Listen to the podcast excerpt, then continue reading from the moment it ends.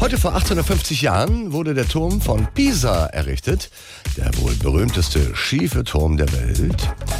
Nicht nur, dass er immer noch steht, wir haben hier eine verschollene Aufnahme der Fertigstellung. So, aber fertig. Der schönste Turm in Pisa weit und breit. Luigi, Äh?